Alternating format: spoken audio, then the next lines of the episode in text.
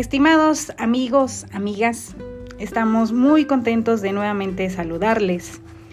En esta ocasión quiero hablarte acerca del libro de Juan capítulo 6. En los primeros versículos nos vamos a centrar.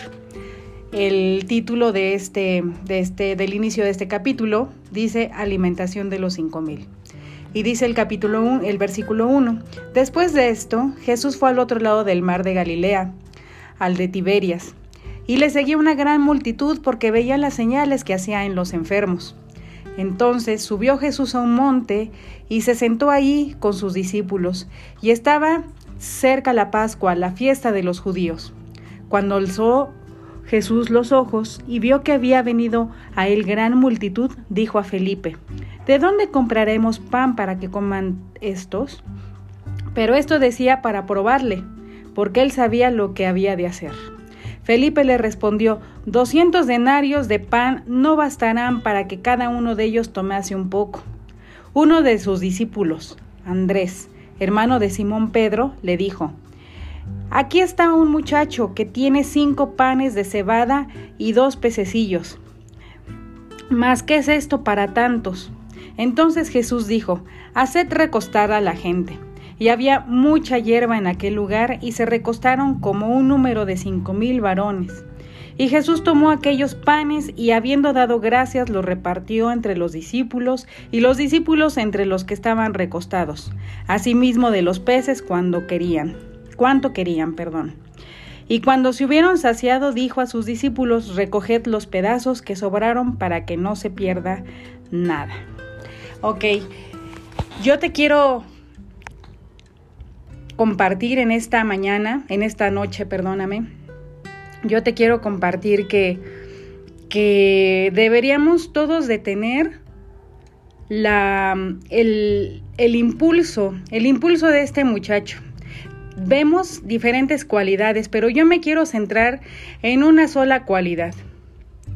De que este muchacho lo que tenía para dar al Señor, para dar hacia la necesidad que se tenía en ese momento, era nada.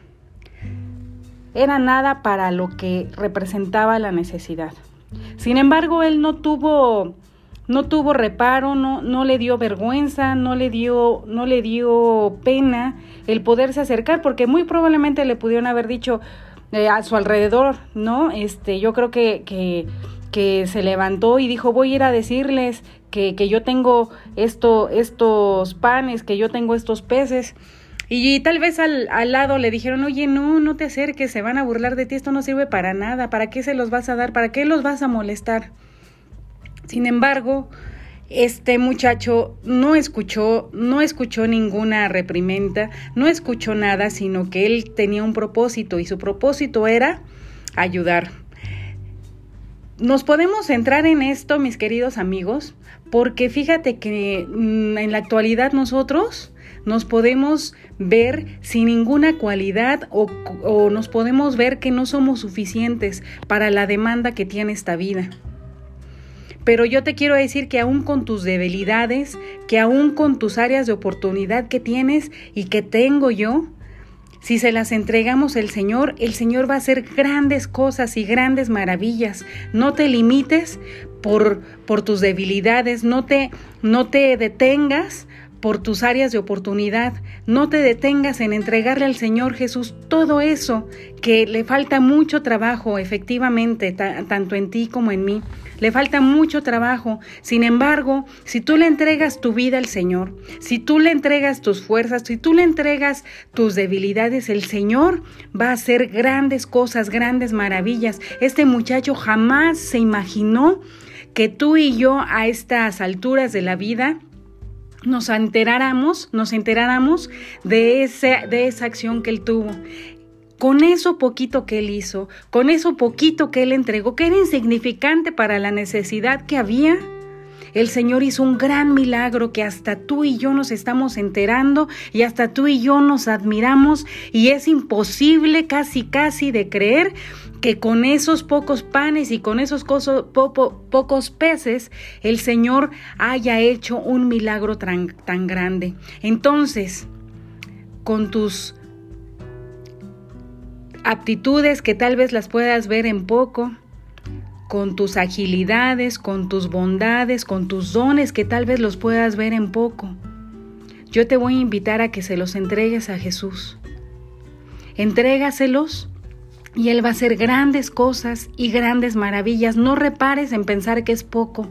No repares en pensar que no sirve de nada, que no sirves de nada. No repares en pensar que cómo le vas a entregar eso al Señor si no es nada. No te pongas a pensar en eso, solamente ponte a pensar en la grandeza del Señor, en la grandeza del poder de la palabra de Dios. Y el Señor va a hacer grandes cosas y grandes maravillas en medio de tu vida. El entregarle a Dios eso, el entregarle a Dios tu vida, tus debilidades, es la mejor inversión que puedes hacer. Es la mejor inversión que puedes hacer y el Señor se va a glorificar en medio de tu vida. Vive Cristo, vive Cristo que se va a glorificar en medio de ti. Dios te bendiga.